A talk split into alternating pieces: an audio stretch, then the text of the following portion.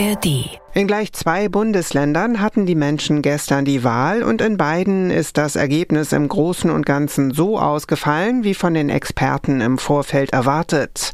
Sowohl in Bayern als auch in Hessen hat die Union die Nase vorn und kann mit den Ministerpräsidenten Söder und Rhein aller Voraussicht nach weiter den Regierungschef stellen.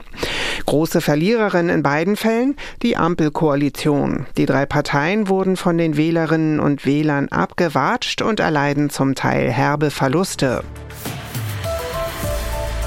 Das ist unser Thema jetzt und damit Hallo zum Standpunkte-Podcast von NDR Info mit Meinungen aus verschiedenen Medien. Heute ist Montag, der 9. Oktober und ich bin Marei Beermann.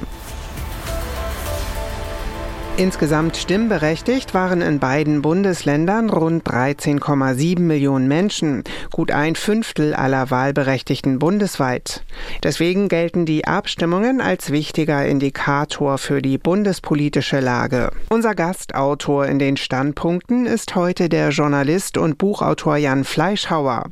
Er meint, CSU-Chef Söder habe das vergleichbar hohe Wahlergebnis seiner Partei verdient, auch wenn Kritiker und politische Gegner auf einen Dämpfer für ihn gehofft hatten. Große Hoffnungen hatten sich vor allem im Norden der Republik mit der Landtagswahl in Bayern verbunden.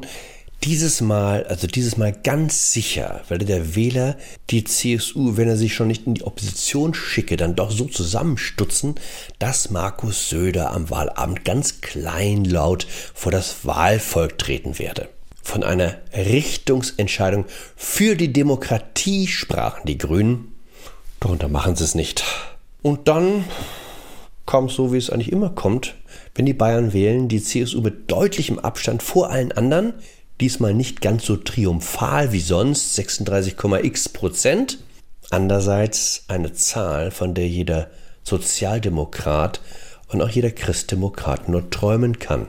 Wie erklärte die gescheiterte SPD-Spitzenkandidatin Nancy Faeser, wir gewinnen gemeinsam Wahlen und wir verlieren sie gemeinsam. Klang so ein bisschen wie der CEO, der den Laden an die Wand gefahren hat und sich dann bei allen Mitarbeitern für ihren Einsatz bedankt, bevor er sich in den Privatchat setzt, während alle anderen ihre Entlassungspapiere bekommen. Eine tröstliche Nachricht haben die beiden Wahlen, auch für die enttäuschten Zuschauer im Norden. Es haben die eher gemäßigten Charaktere gewonnen, nicht die Krakeler.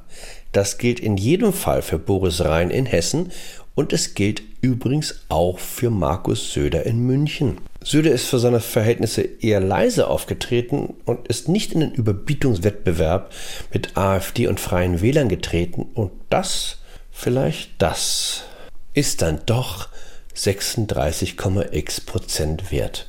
Oder? Meint unser Gastautor, der Journalist und Buchautor Jan Fleischhauer. ARD-Chefredakteur Oliver Köhr meint in den ARD-Tagesthemen, Wir sehen an diesem Wahltag die wahre, ehrliche Zwischenbilanz der Bundesregierung. Eine Watschen ist das längst nicht mehr, es ist ein ziemliches Desaster. Alle drei Ampelparteien abgestraft, alle drei Ampelparteien können jetzt nicht mehr ignorieren, ihre Politik kommt einfach nicht an. Zwei Themen sind dem Wahlvolk in Hessen wie in Bayern besonders wichtig und das sind keine wirklich landespolitischen Themen, Asylpolitik und Wirtschaftspolitik.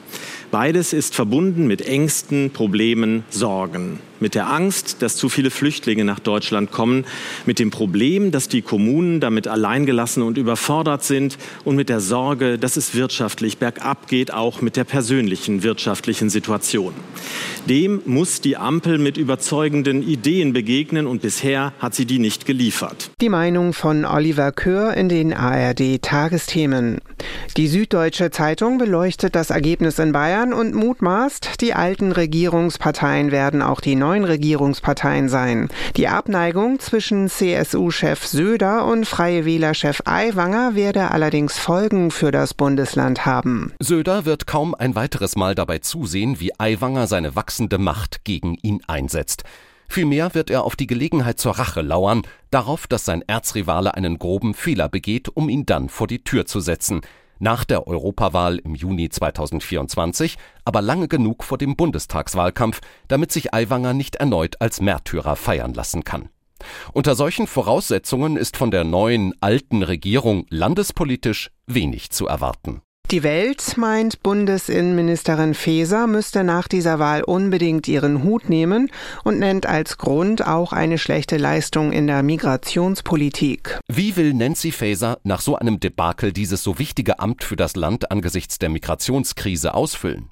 Sie ist abgewählt, auch wegen ihres Schlingerkurses in der Asylpolitik und weil Wähler, auch in Bayern, wo die SPD einstellig abgestraft wurde, keinen Bock mehr auf eine Sozialdemokratie haben, die sich weder den ökonomischen Nöten noch den migrationspolitischen ihrer alten Wähler stellt. Für die Taz aus Berlin ist das schlechte Abschneiden der Ampelparteien eine hausgemachte Niederlage. Fasers zuletzt fahrige Migrationspolitik und der angebliche Kontrollverlust der Regierung bei diesem Thema wirkten nun wie eine Bestätigung der bisherigen handwerklichen Fehler der Ampel. Bestätigt fühlen können sich vor allem rechte Populistinnen. Das spiegeln die katastrophal guten Ergebnisse der AfD in beiden Ländern wider und das Hoch für die freien Wähler in Bayern. Deren Chef Hubert Aiwanger bedient sich gern mal aus dem rhetorischen Fundus der AfD. Diese Wahlen sind mithin auch eine Warnung an alle demokratischen Parteien, der populistischen Versuchung zu widerstehen. Das Spiel mit Ressentiments könnte sich im nächsten Jahr, wenn in den drei ostdeutschen Ländern Thüringen, Sachsen und Brandenburg gewählt wird, als böser Boomerang erweisen. Das Hamburger Abendblatt sieht die Sozialdemokraten auf dem absteigenden Ast. Die wichtigen Wahlen in Hessen und Bayern bringen keine Veränderungen an der Spitze, aber sie sind ein brutaler Schlag für die SPD.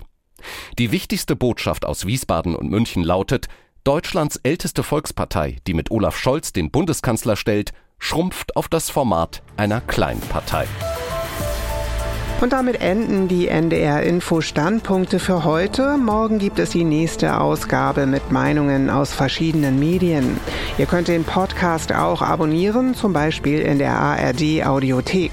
Einen schönen Tag und bis bald, sagt Marei Beermann. Ein Podcast von NDR Info.